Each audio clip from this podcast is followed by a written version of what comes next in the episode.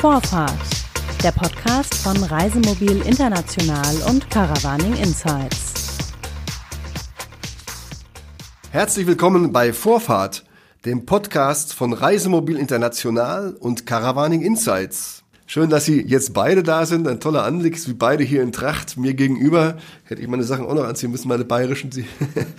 Zick, Junior, wenn Sie den Platz übernehmen, wird sich was ändern und wenn ja, was wird sich ändern? Erstmal herzlichen Dank, dass ich hier bei Ihnen sein darf. Das ist für, für uns eine große Ehre. Also was wir in den letzten so äh, ja, 20 Minuten so gehört haben, ist, dass der Platz ja doch geprägt ist von einer guten Gastronomie aufgrund einer fundamental guten Ausbildung von meinem Vater. Und wir haben ja den Betrieb, also ich bin jetzt auch schon seit 20 Jahren mit dem Betrieb und äh, der Betrieb ist gewachsen, am Standort gewachsen, in der Entwicklung gewachsen. Sie haben das Thema des Reisemobilhafens angesprochen. Die Entstehung des Reisemobilhafens hängt damit zusammen, dass die Branche sich verändert hat. Es sind zu uns immer mehr Reisemobile gekommen auf der Durchreise nach Italien. Und in dem Zusammenhang haben wir einfach die Situation gehabt, dass Gäste zu uns gekommen sind und gesagt haben, Mensch, Herzig, wir machen jetzt drei Wochen bei euch Urlaub. Es ist wunderschön, aber wir haben ja jeden Tag einen neuen Nachbarn auf der Durchreise nach Italien. Und wir sitzen draußen in der Früh und wollen gemütlich frühstücken und da lässt der sein Diesel an und fährt los und das ist nicht so schön gewesen. Damals hat sich dann glücklicherweise gerade das Gelände so vor der Schranke angeboten, wo wir heute den Reisemobilhafen hatten oder haben, dass wir diesen Platz umgestalten konnten. Also es war die Situation, das war ein Pachtgelände früher. Wir haben immer nur eine Zeltwiese gehabt und eine sporadische Belegung äh, über Weihnachten mal, aber ansonsten nur für die Sommermonate. Und wie das dann angestanden ist, konnte ich glücklicherweise mit dem Bauern aus Mittenwald sprechen und wir waren uns einig, dass dieses Gelände praktisch äh, an uns übergeht. Und damit war die Grundlage geschaffen, dass wir das Gelände vernünftig entwickeln konnten. Glücklicherweise war dieser Platz auch im Flächennutzungsplan der Gemeinde Mittenwald entsprechend ausgewiesen, sodass überhaupt die rechtlichen Rahmenbedingungen, die ja heute mittlerweile schon schwierig geworden sind, auch gegeben waren. Und dann haben wir uns entschlossen, da machen wir einen Reisemobilhafen, der ist außerhalb der Schranke. Die Leute, die nur auf der Durchreise sind, können dort für eine Nacht, für zwei Nächte stehen, wie sie wollen. Und das ist eine Entlastung von dem anderen Gelände, wo der Feriengast länger steht und da seinen Urlaub verbringen will. Und dieses Konzept, das ist wirklich aufgegangen. Das hat äh, ganz maßgeblich dazu beigetragen, dass wir heute äh, so eine gute Akzeptanz auch bei den Reisemobilisten haben. Herr Zick, als Sie ähm, sich entschieden haben, einen Reisemobilhafen einzurichten, wie sind Sie da vorgegangen? Der Punkt war auch, wie wir das gemacht haben, das machen wir mustergültig. Ich habe zu der Zeit mit Eco-Camping einige Seminare gehabt und es war so auch eine Zeit, wie richtet man denn überhaupt so einen Platz ein? Wie eng soll das sein? Muss es anders geschnitten sein von der Straßenführung, von der Platzgestaltung? Welche Einrichtungen müssen denn da überhaupt hin? Und dann hat man sich entschlossen, ja, der Campingplatz hat ein Platzgelände, wo der einzelne Platz hervorragend ausgestattet ist. Mit Gasanschluss, Fernsehanschluss, Telefonanschluss. Das war ja 85 eine Sensation. Dann haben wir gesagt, okay, gleiches Prinzip, auch für die Reisemobile, wir machen den Platz auch mit allen Komfortanschlüssen. Das war wann? Das war zwei, äh, 2007. 2007 haben wir das dann, dieses Prinzip, was mein Vater 85 für den Hauptplatz angedacht hat, haben wir dann übertragen auf den Reisemobilplatz. Dann haben wir gesagt, okay, was ist denn heute wichtig? Internetanbindung. Alarmzugang ist auch am Platz. Wird zwar jetzt nicht mehr so genutzt, aber es sind alle Annehmlichkeiten direkt vor Ort. Zuwasser, Abwasser, und die Spezielle bei dem Platz ist, dass auch hier die Entsorgungsstation auf einmal ein bisschen anders organisiert wurde. Wir haben jetzt dann während der Entstehungsphase zwei Entsorgungsstationen ausprobiert, bis mein Vater gesagt hat, na, das ist alles nicht das Richtige auf dem Markt und hat selber gesagt, okay, wir versuchen eine Entsorgungsstation zu entwickeln, die ST Toy, die hygienisch sauberer ist. Das ist eine, die Kassette selbst reinigt, ja? Ja, die Kassette wird sozusagen so entleert, dass es kein Spritzwasser gibt, kein Dreck und so weiter drumherum und dass die Geruchsbelästigung, die ja doch da auch immer im Raum steht, minimiert wird. Und mit entsprechendem äh, Reinigungsaccessoire ist es eine angenehme Geschichte für den Kunden. Herr Zick, Sie haben äh, jetzt viel gesprochen von den Reisemobilisten, die auf der Durchreise sind.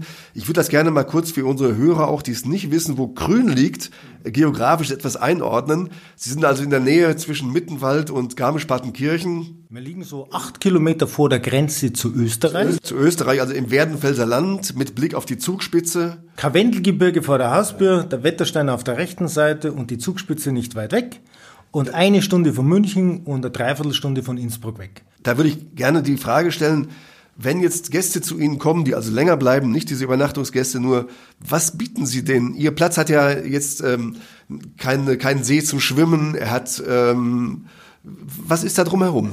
Der Standort ist ein toller Ausgangspunkt für Wanderungen, ein toller Ausgangspunkt für Radfahrer, Mountainbiker in jeder Hinsicht, aber auch für Leute, die jetzt Mittenwald, Grünwalgau, das ganze obere Isartal erleben wollen. Wir haben viele Brauchtumsfeste, die ganze Struktur der Alpenwelt Karwendel ist ja gerade auf die Erholungssuchenden ausgerichtet. Und mit Garmisch-Partenkirchen zum einen, aber auch Innsbruck und München zum anderen haben wir Ausflugsziele, die durch den Zug leicht zu erreichen sind. Die Anbindung für den Reisemobilisten durch den Gästebus und das öffentliche Bussystem ist mittlerweile hervorragend. Das ist auch inkludiert in der Gästekarte. Also da ist ein reichhaltiges Angebot insgesamt da.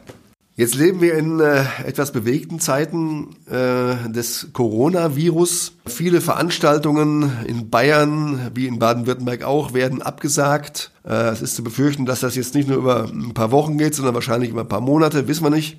Wie reagieren Sie da als Campingplatzbetreiber darauf? Es ist ja eine ziemliche Unsicherheit. Ne? Also die Entwicklung der letzten Tage ist sicherlich wirklich dramatisch. Keiner hätte gedacht, dass man wegen einem Husten jetzt ganze Länder absperrt und auch G7-Staaten vor sowas nicht gefeit sind. Aber man wird sehen, was notwendig ist. Und äh, es wurde ja auch schon von führenden Leuten gesagt, die Gesundheit hat im Mo Moment Vorrang vor allem anderen.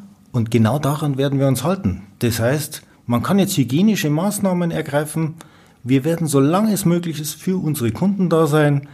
Wir werden alle, sage ich jetzt mal, im Rahmen der möglichen Möglichkeiten bedienen und dann wird man sehen, wie sich die nächsten Wochen und Monate gestalten.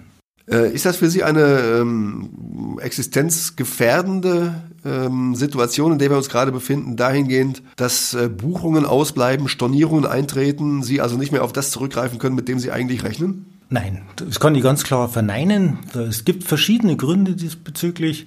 Zum einen ist es eigentlich im Moment noch so, dass die Leute bei uns für das Ostergeschäft buchen.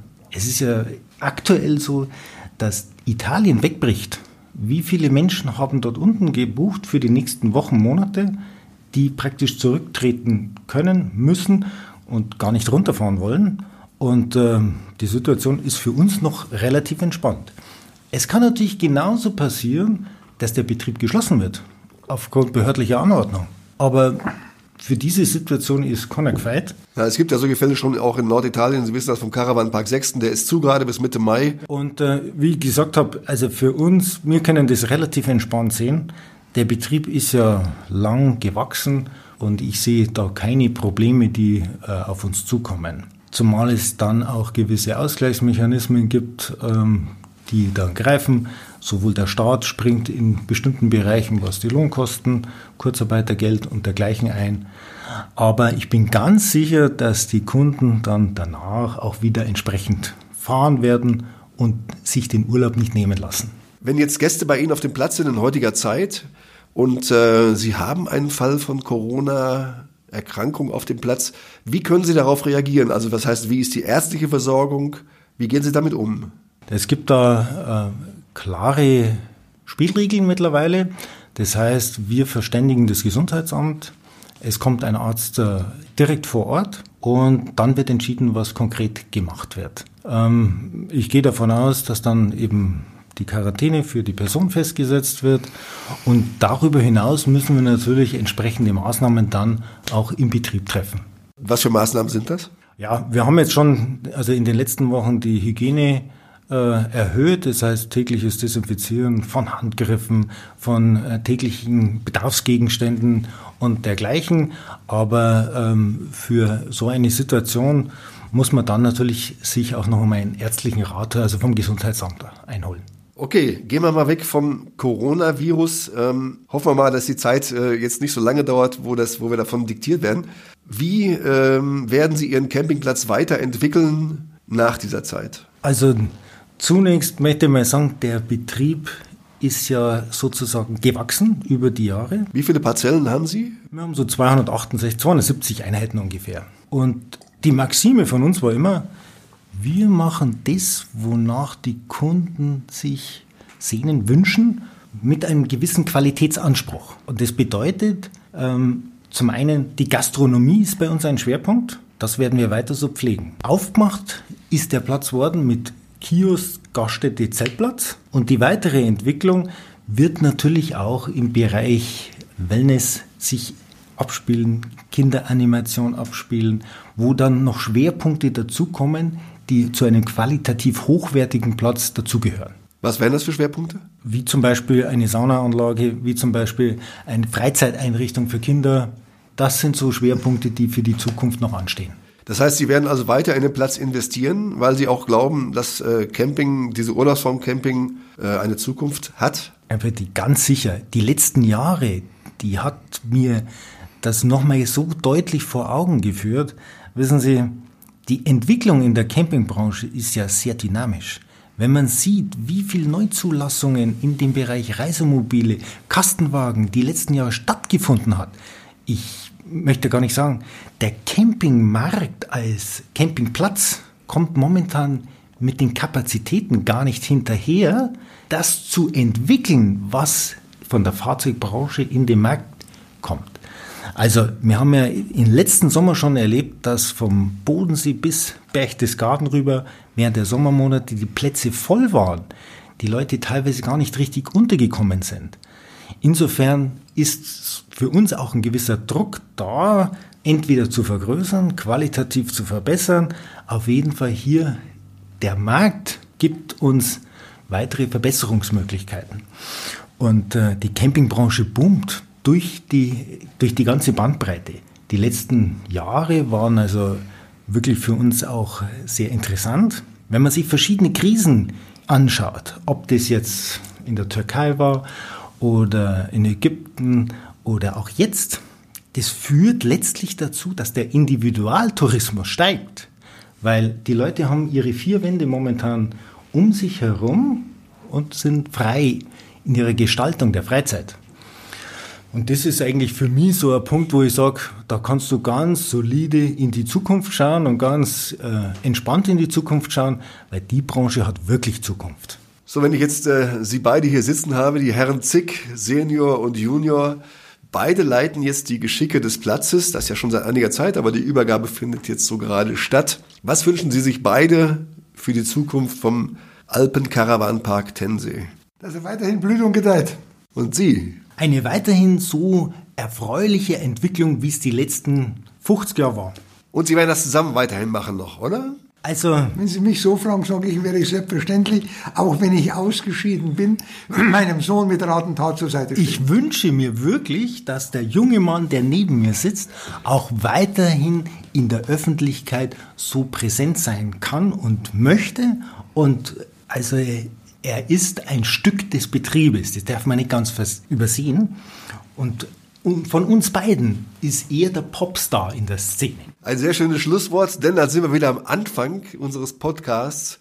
Wenn dieser Popstar also wieder durch die Messehallen äh, läuft in Deutschland auf den Freizeitmessen, dann, liebe Zuhörer, erkennen Sie ihn an dem Gamsbad und an der Tracht, an der bayerischen Tracht.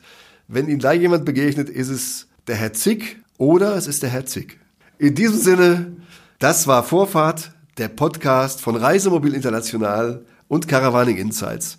Am Mikrofon war Klaus-Georg Petri. Dankeschön. Vielen Dank. Das war Vorfahrt, der Podcast von Reisemobil International und Caravaning Insights.